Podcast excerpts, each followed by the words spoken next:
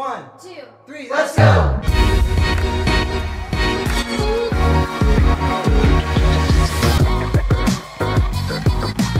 ¿Qué hay, señores? ¿Cómo están? Bienvenidos a No Lo Haga Compa. Hey, ¿qué ha habido? ¿Cómo están? Bienvenidos una vez más a su podcast favorito, ahora en su especial de Halloween, que va a ser todo este mes de octubre. Vamos a estar platicando de canciones, películas, historias de terror o de temática relacionada, que pues para eso es este mes. Y bueno, una vez más les recuerdo que estamos en todas las plataformas de streaming disponibles desde Spotify hasta YouTube. Ya no tienes ningún pretexto para suscribirte a tu podcast favorito, No lo haga compa, con Arturo Garza. Y bueno, el primer episodio de este especial de Halloween les vengo a hablar de una película que marcó un antes y un después en el mundo de los musicales, que a pesar de que no fue un éxito al principio, se supo colocar en la cultura pop de una manera muy importante, una película que logró combinar varios géneros y que cambió paradigmas en la sociedad. Porque soy un dulce travesti de Transexual Transilvania, hoy hay mucho que platicar, hoy les vengo a hablar de la película de Rocky Horror Picture Show, o como la conocimos en México como el show de terror de Rocky. Ojo, esta reseña contiene spoilers para que tomen sus precauciones y señores, qué gran, qué gran película, de verdad, se tiene que ver aunque sea una vez en la vida.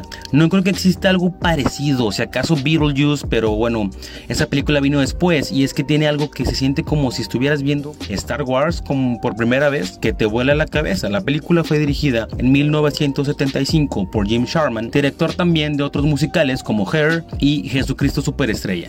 La película está basada en una obra de teatro del mismo nombre y trata sobre una pareja de recién casados, Brad y Janet, quienes después de sufrir un accidente en su coche se ven obligados a pasar la noche en la aislada mansión del Dr. Frankenfurter. Bueno, hasta aquí parecería la típica historia de terror en donde un Jason, un Leatherface, una criatura de estas los estaría persiguiendo por toda la casa y esto sería así si no fuera porque estamos hablando, como les recuerdo, de un musical. Señores, esto es un musical de terror que combina el rock, los colores, el maquillaje, lo ridículo y la libertad sexual, ¿verdad? Es algo que yo no creo que actualmente se pudiese lograr. Como les comento, esta película está basada en la obra de teatro del mismo nombre, escrita por Richard O'Brien, que actuó tanto en la obra de teatro como en la cinta. Él interpreta a Riff Raff, el mayordomo del Dr. Furter. La película es en sí misma una ópera rock que honra y al mismo tiempo satiriza las películas de ciencia ficción como Flash Gordon, King Kong y estas películas de monstruos de los 50.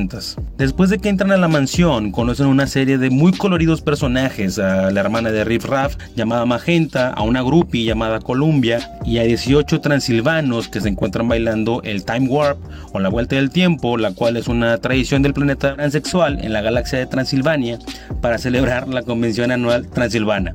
Paréntesis aquí, ¿a alguien más le suena el nombre de Galaxia, tu pinche diosa?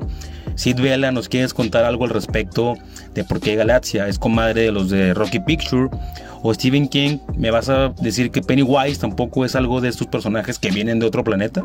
Y bueno, ya desde aquí podemos ver cómo la historia empieza a caer en un espiral muy rápido de colores, de música y de una historia bastante perversa y de que a cierto modo pierde el sentido, por decirlo de alguna manera.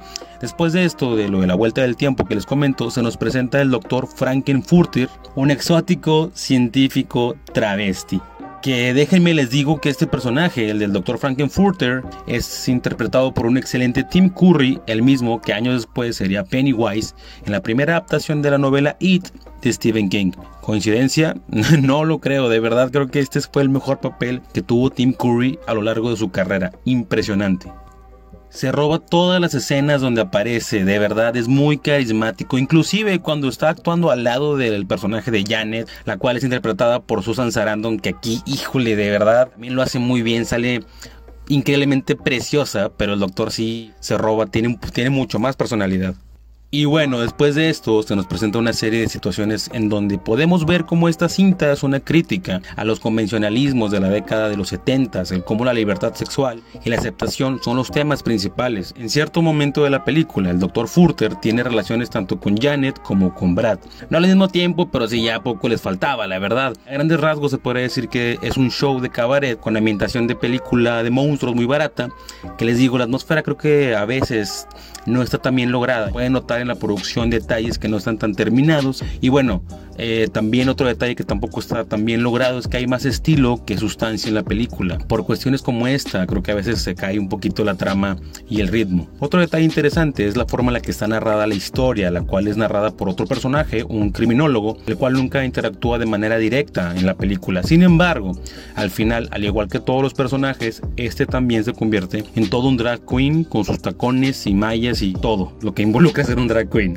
Se nota de verdad que se la pasaron increíble durante la filmación. Hay dos momentos musicales que vale mucho la pena mencionar. El primero es el de la canción Toucha Toucha Touch Me, la cual es cantada por Susan Sarandon y es muy divertido ver cómo se transforma el personaje de Janet por la lujuria cuando está con el personaje de Rocky y pasa de ser la esposa fiel a una mujer entregada por su deseo carnal, que aparte de todo, también esta escena también tiene algo de voyeurismo, les digo, es una película muy transgresora para actualmente y para la época pues lo fue mucho más. El otro momento musical muy interesante es el, de, es el intro de Los Labios Rojos, el cual de inmediato se convirtió en un referente de la cultura pop y además la canción de Double Feature, la cual es eh, la que aparece en el intro, es increíble, de verdad vale mucho la pena. Y bueno, la verdad a pesar de que sí es una gran película por lo que representó y lo que causó en la gente, que de verdad como les digo, véanla aunque sea una vez en su vida, las personas no estaban listas para algo como esto y tuvo una muy pobre recepción. La película no fue un éxito taquillero cuando salió, tuvieron que pasar más de tres años de su estreno y que personas de la producción sintieran que tenía un potencial para ser reproyectada en el circuito de cine under de medianoche en Nueva York, que fue cuando empezó a cobrar su estatus de culto. De pronto, las proyecciones de la película estaban atascadas de personas que noche con noche iban con la esperanza de ser un poco más libres, de ver algo que los representara, eh, que muchas veces como sociedad aspectos como los que de los cuales habla la película son reprimidos o no queremos verlos. Fue tanto el éxito y lo que estaba pasando con esas funciones que la situación se empezó a salir un poco de control y las personas se paraban a bailar y hacer coreografías en medio de la función, además de que ya de por sí ya iban disfrazados porque se empezó a como correr la voz, ¿no? Existía toda una guía de cosas que hacer durante la película, como aventar arroz cuando eh, pasaba la, la, escena de la boda o colocarse un periódico en la cabeza en cierta parte de la película. De verdad parecía una misa de cualquier culto. Creo que la importancia de todo esto, como les comento, es que la obra original es inglesa y recordemos que de cierta, eh, de cierta manera la sociedad europea es mucho más abierta que la americana y de pronto ver este tipo de cintas en, en esta parte del mundo significó algo que despertó en las personas. Creo que muchas personas se sintieron liberadas y se sintieron hasta identificadas con ciertos aspectos de la película. Por ahí hay gente que dice que vio la película más de 400 veces y ojo que hay que recordar que esta película se hizo famosa en tiempos de cuando no había internet y mucho menos redes sociales. Entonces la promoción era de boca en boca y para aprenderse las canciones y los bailes se tenía que ver la película varias veces. Actualmente la película es mundialmente famosa y se siguen haciendo fiestas y se siguen haciendo proyecciones especiales. A más de 35 años de su debut, es una película muy divertida más allá de sus limitaciones o puntos bajos extravagante, marciana, sarcástica, cargada de una fuerte sexualidad desenfrenada y sin prejuicios, el show de terror de Rocky no es solo un homenaje en forma de parodia a la ciencia ficción y al terror de los años 50, sino también es un reflejo de los cambios sociales y del impacto que estos tenían en las mentes más conservadoras.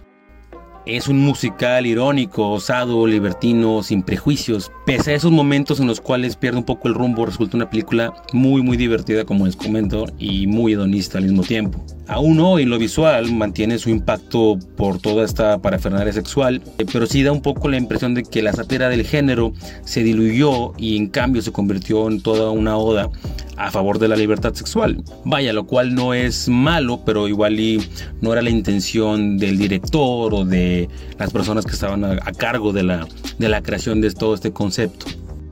Y ahora te voy a contar tres datos curiosos de The Rocky Horror Picture Show. El primer dato curioso es que en 2005 The Rocky Horror Picture Show fue considerada cultural, histórica y estéticamente significativa para la National Film Institute. En otras palabras, esta película es patrimonio de la humanidad. El segundo dato curioso es que durante la filmación de la escena de la piscina, Susan Sarandon contrajo pulmonía. El tercer dato curioso es que Pierre Laroche, maquillista de David Bowie y de Mick Jagger, fue quien se encargó de rediseñar el look de todo el cast, así como del Dr. Frankenfurter. Y solo por estar en el especial de Halloween, ahí va un dato extra, el cual es que la banda Timbiriche tiene un muy mal logrado cover de la canción Time Warp, mejor conocida en español como El baile del sapo. El show de terror de Rocky es una galocompa con mucho maquillaje, delineador y mucha música que nos invita a la aceptación y de calificación le ponemos 8.9 travestis de 10.